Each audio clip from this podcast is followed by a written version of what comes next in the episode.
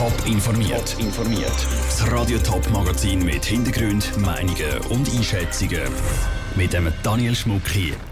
Wie die Bauarbeiten unter dem Bahnhof Winterthur so fürschen kommen und wieso im Kanton Zürich in gewissen Städten ein neuer Anlauf für einen Mindestlohn genommen wird. Das sind zwei von den Themen im Top informiert. Allein in der Stadt Zürich arbeiten über 17.000 Menschen im sogenannten Tieflohnsektor. Das heißt, sie verdienen weniger als 4.000 Franken pro Monat. Für viele bedeutet das, dass sie gerade mehrere Jobs machen müssen, um alle Rechnungen zu zahlen. Um diesen Leuten zu helfen, haben die Gewerkschaften im Kanton Zürich Initiativen in den Städten Winterthur, Kloten und Zürich angekündigt. Die verlangt, dass in diesen Städten ein Mindestlohn von 4000 Franken pro Monat gelten soll. Niki Stettler. Das Ziel der Gewerkschaften ist klar. Wer Vollzeit arbeitet, soll von dem auch leben können. Und für das bräuchte es mindestens 4000 Franken im Monat, also ein Stundenlohn von 23 Franken, sagt der Präsident vom Zürcher Gewerkschaftsbund, der Markus Bischof. Es ist wichtig, dass man vom Lohn kann leben kann und nicht, dass man nochmal irgendwie Unterstützung von jemand anderem hat. Und wenn man mit diesen 23 Franken hochrechnet, dann hat man 4000 Franken. Und ich glaube, in diesen Städten braucht man 4000 Franken, dass man leben kann, dass man die Wohnung zahlen kann, dass man Krankenkasse Kassenprämie zahlen. Zu den Gegenspielern der Gewerkschaften gehören unter anderem der Arbeitgeberverband. Er haltet grundsätzlich nichts vom Mindestlöhn. Der Lohn sei schließlich nicht das Einzige, was zählt, sagt der Geschäftsleiter vom Arbeitgeberverband Zürich, der Hans Strittmatter. Letztendlich geht es um das ganze Paket. Nicht allein der Lohn ist maßgeblich, sondern auch, was eine Firma für die Mitarbeiter sonst dient. Was für eine Vorsorgelösung hat die Firma? Wie sieht das mit der Feriensituation aus?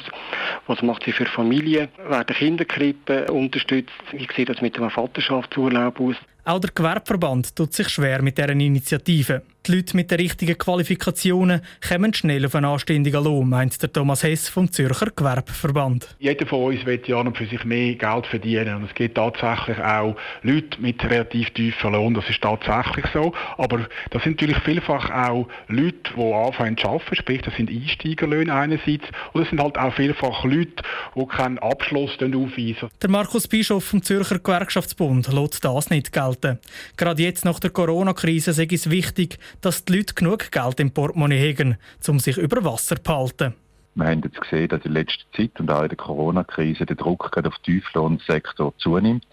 In der Stadt Zürich arbeiten zum Beispiel mehr als 30.000 Menschen für Tieflöhne und davon sind zwei Drittel Frauen. Und ich denke, das Problem ist aktueller denn je. Die Gewerkschaften lancieren die Initiative bewusst nur in den drei Städten Zürich, Winterthur und Kloten. Das will laut dem Gewerkschaftsbund dort besonders viele Leute im Tieflohnsektor arbeiten. Der Niki Stettler hat berichtet. Die Idee vom Mindestlohn ist nicht neu in der Schweiz. 2014 hat es schon eine nationale Mindestlohninitiative gegeben. Die ist damals mit über 70% Nein-Stimmen aber deutlich abgelehnt worden. Die Migros sorgt im Moment für eine Schlagziele nach der anderen. Vor ein paar Tagen hat sie wegen Rassismusvorwürfen die Mohrenköpfe von Dubler aus dem Sortiment genommen. Und jetzt zieht sie 120.000 Papiersäcke zurück, weil sie sexistisch sein könnten. Die Säcke schon fix fertig produziert sind. Ob die Migros sich mit solchen Aktionen einen Gefallen macht oder sich selber ins Bein schiesst, Stefanie Brändli hat bei einem Marketing-Expert nachgefragt. Lustige Säcke, die auf die Corona-Krise zurückschauen, hätten sollen sein. Auf das aber haben die drei Künstlerinnen komikartige Zeichnungen designt. Darauf sind eine nackte Frau und ihre Katze, wie sie zusammen käfeln und spielen.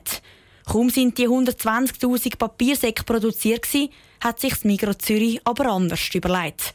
Nach der rassistischen Mohrenköpfe will sie jetzt auch keine sexistische Papiersäcke.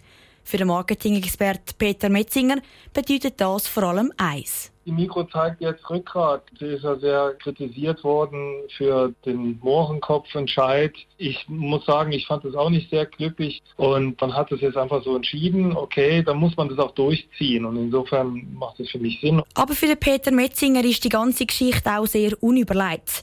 Das unter anderem, weil die Papiersäcke schon produziert sind, bevor sie aus dem Verkehr gezogen worden sind. Da brauche es bei dem Migros noch mehr Sensibilität und vor allem ein klares Konzept.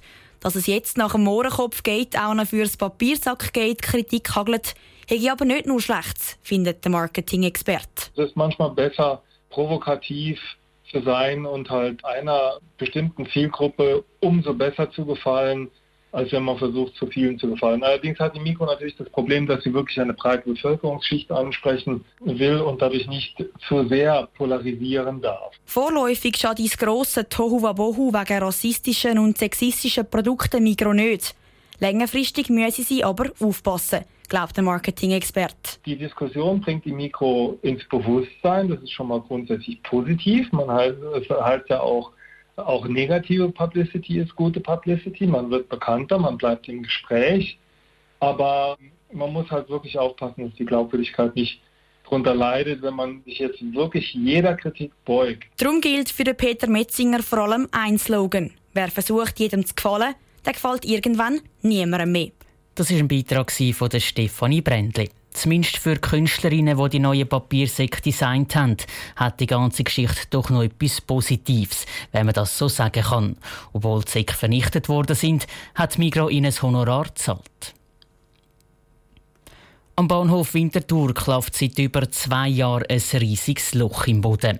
Die SBB und Stadt Winterthur sind am Bauen. Und zwar eine neue Velounterführung und eine neue Fußgängerunterführung quer unter den Gleistouren. Wenn das Loch wieder zugeht und wie fest das Coronavirus Schaffen auf der Baustelle gestört hat, hat der Patrick Walter bei einer Baustellenführung herausgefunden.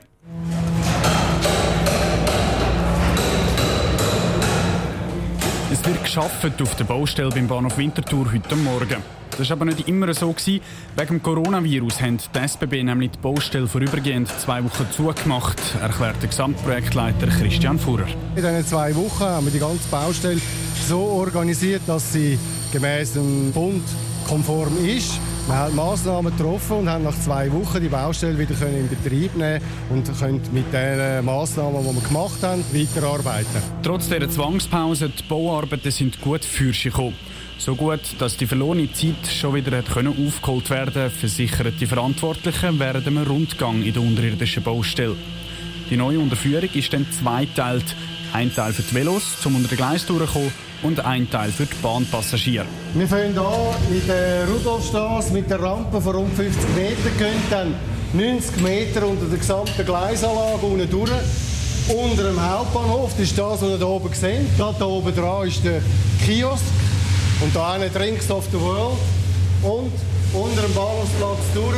Es ist auch schon einiges zu erkennen, zum Beispiel die Stege auf die Gleisaufen oder die Verkaufsräume, die es gibt. Sie sind aber noch aus blutem Beton. Mit der Innenrichtung geht es dann im nächsten Jahr los. Bis es so weit ist, muss aber eben das gigantische Loch noch mit einer Decke zugemacht werden. Die ganze Baustelle ist nämlich quasi ausgehöhlt worden, erklärt Christian Fuhrer von der SBB. Damit wir das können bauen haben wir oben dran eine Stahlkonstruktion die Veloklärung reinbauen. Oben sieht man es noch, die Stahlkonstruktion, aber eigentlich braucht es schon bald nicht mehr.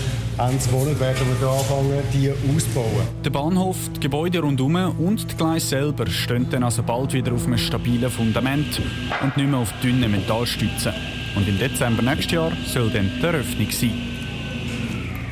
Die Reportage von Patrick Walter von der Baustelle unter dem Bahnhof Winterthur. Alles in allem sind 45.000 Kubikmeter Erde unter dem Bahnhof rausgepackert worden. Kostet das ganze Projekt 93 Millionen Franken. Ein Drittel davon zahlt die Stadt Winterthur.